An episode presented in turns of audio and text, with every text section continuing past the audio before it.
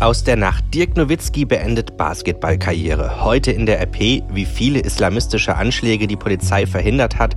Und das kommt auf uns zu. Der Brexit schiebt und schiebt sich. Es ist Mittwoch, der 10. April 2019.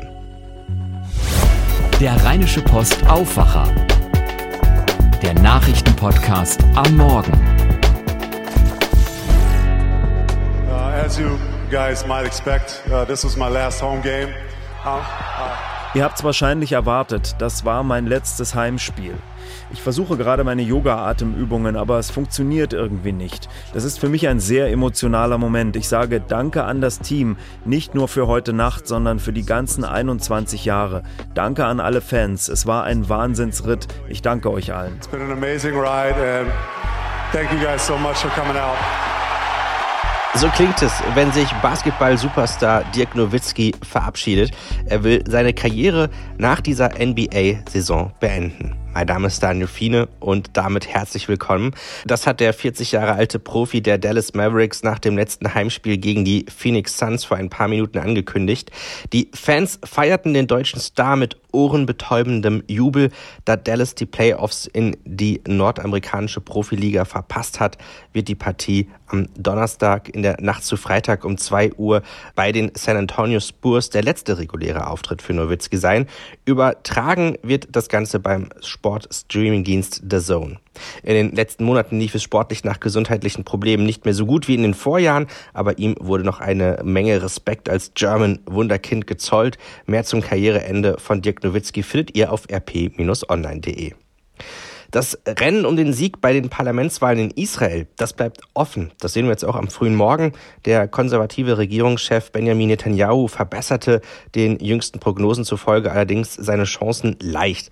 Demnach lag seine Likud-Partei in mehreren aktualisierten Prognosen jetzt am frühen Morgen gleich auf oder sogar knapp vor der Liste blau-weiß von Herausforderer Benny Ganz. Zudem führte das rechte Lager um den Likud. Schauen wir auf unser Top-Thema heute. Wie viele islamistische Anschläge haben die Behörden seit 2010 in Deutschland verhindert? Dieser Frage gehen wir heute nach, denn wir blicken noch mal kurz zurück. Ende März in Hessen und Rheinland-Pfalz schwer bewaffnete Polizisten nehmen elf Menschen fest. Sie sollen einen islamistischen Terroranschlag vorbereitet haben. Solche Meldungen hören wir seit einigen Jahren immer wieder, nicht nur in Bezug auf islamistischen Terror. Eine Festnahme, ein Verdacht das bedeutet aber nicht automatisch auch, dass die Sicherheitsbehörden am Ende sagen, ja, da haben wir wohl klare Anschlagspläne vereitelt. Darum hat unser Chefreporter Christian Schwertfeger nachgefragt und er hat eine Liste als Antwort bekommen. Darüber hat Julian Trost aus dem Aufwacherteam mit ihm gesprochen. Christian, du hast jetzt diese Liste vom BKA bekommen. Was ist das für eine Liste genau? Also ich habe beim Bundeskriminalamt mal äh, nachgefragt ob Sie uns eine Liste zusammenstellen können von vereitelten Terroranschlägen in Deutschland seit 2010. Da hatte ich eigentlich nicht mit gerechnet, äh, dass äh, wir dort Informationen bekommen, aber tatsächlich hat das BKA uns eine Auflistung zusammengestellt und äh, demnach sind seit 2010 in Deutschland 13 Terroranschläge durch das Eingreifen von Sicherheitsbehörden verhindert worden können.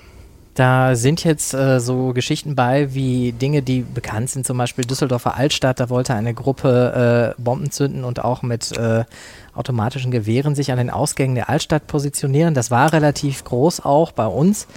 Ähm, sind da Sachen bei, die dich überrascht haben, wo du gesagt hast, da habe ich aber jetzt noch nicht von gehört? Also ich gucke vor allen Dingen ähm, außerhalb von NRW.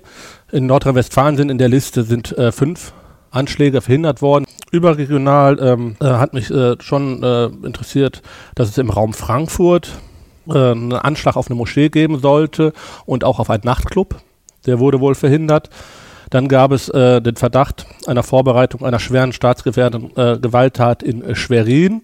Dort konnte wohl auch kurz vor knapp ein Anschlag verhindert werden. Und auch Polizisten und Bundeswehrangehörige, auf die sollte auch ein Anschlag, ein Sprengstoff Anschlag äh, mit ferngezündeten Zünder äh, verübt werden. Das war in Niedersachsen. Das war mir jetzt ehrlich gesagt auch nicht bekannt. Du hast ja auch nicht nur mit dem BKA gesprochen. Wie sieht denn jetzt momentan die Lage aus? Wie wird von Experten die Bedrohungslage eingeschätzt? Also nach wie vor äh, ist die Bedrohungslage von Anschlägen in Deutschland gegeben, auch äh, nach wie vor hoch. Ähm, beispielsweise die Gewerkschaft äh, der Polizei, die sagt, dass jederzeit ein Anschlag passieren kann, von allen Seiten, von rechts, von links und eben natürlich auch von Islamisten. Mhm.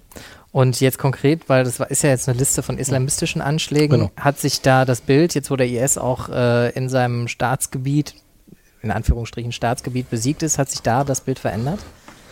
Äh, hat sich nicht verändert, im Gegenteil. Äh, es kommen ja unheimlich viele äh, aus dieser Region zurück. Ähm, teilweise hat man die auf dem Blick. Es wird, werden unheimlich viele Personen, sogenannte Gefährder von den Sicherheitsbehörden beobachtet. Unter anderem auch äh, die Gruppe, die Ende März bei der Razzia in Nordrhein-Westfalen und in Baden-Württemberg kurzzeitig festgenommen worden ist. Das ist eine elfköpfige Gruppe, bestehend aus äh, Leuten aus Tadschikistan. Die sind zwar auf freien Fuß, aber ähm, von denen geht nach wie vor wohl eine große Gefahr aus. Man kann ihnen bislang aber nur nichts Konkretes nachweisen. Christian Schwertfeger im Gespräch mit Julian Trost.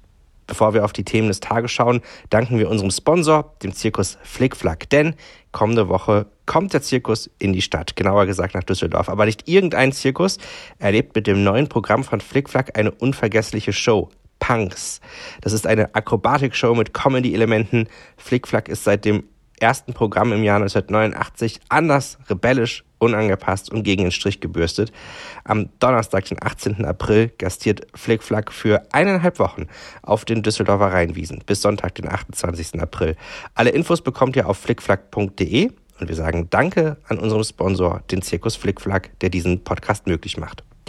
Tja, und das kommt auf uns zu. Die Zeichen verdichten sich. Brüssel dürfte der britischen Premierministerin Theresa May einen weiteren Aufschub für den EU-Austritt ihres Landes gewähren. Unklar ist, wie lange und unter welchen Bedingungen. Kanzlerin Angela Merkel hält eine Verschiebung des Brexits bis Ende 2019 oder Anfang 2020 sogar für möglich. Eine Entscheidung wird heute beim EU-Sondergipfel in Brüssel erwartet. Sarah Gaisadeh von der Deutschen Presseagentur aus Brüssel. Premierministerin May will eigentlich nur noch einmal eine kurze Verschiebung des Brexits auf den 30. Juni. Mittlerweile ist aber eine längere Verschiebung wahrscheinlicher. Warum? Naja, der Brexit wurde ja schon einmal verschoben vom 29. März auf den 12. April, also übermorgen. Diese Verschiebung hat nichts gebracht. In London wird immer noch über den Brexit-Kurs diskutiert oder besser gesagt gestritten. Kein Ende in Sicht und einige EU-Länder sagen, bevor wir uns jetzt im Abstand von wenigen Wochen hier in Brüssel von Sondergipfel zu Sondergipfel hangeln und zu nichts anderem mehr kommen, lasst uns gleich eine lange Brexit-Verschiebung ausmachen und wenn dann doch früher ein geregelter EU-Austritt möglich wird, dann lassen wir die Briten einfach eher raus. Also eine flexible flexible Verschiebung, Flex-Tension oder Flexi-Brexit wird der Vorschlag jetzt auch hier genannt.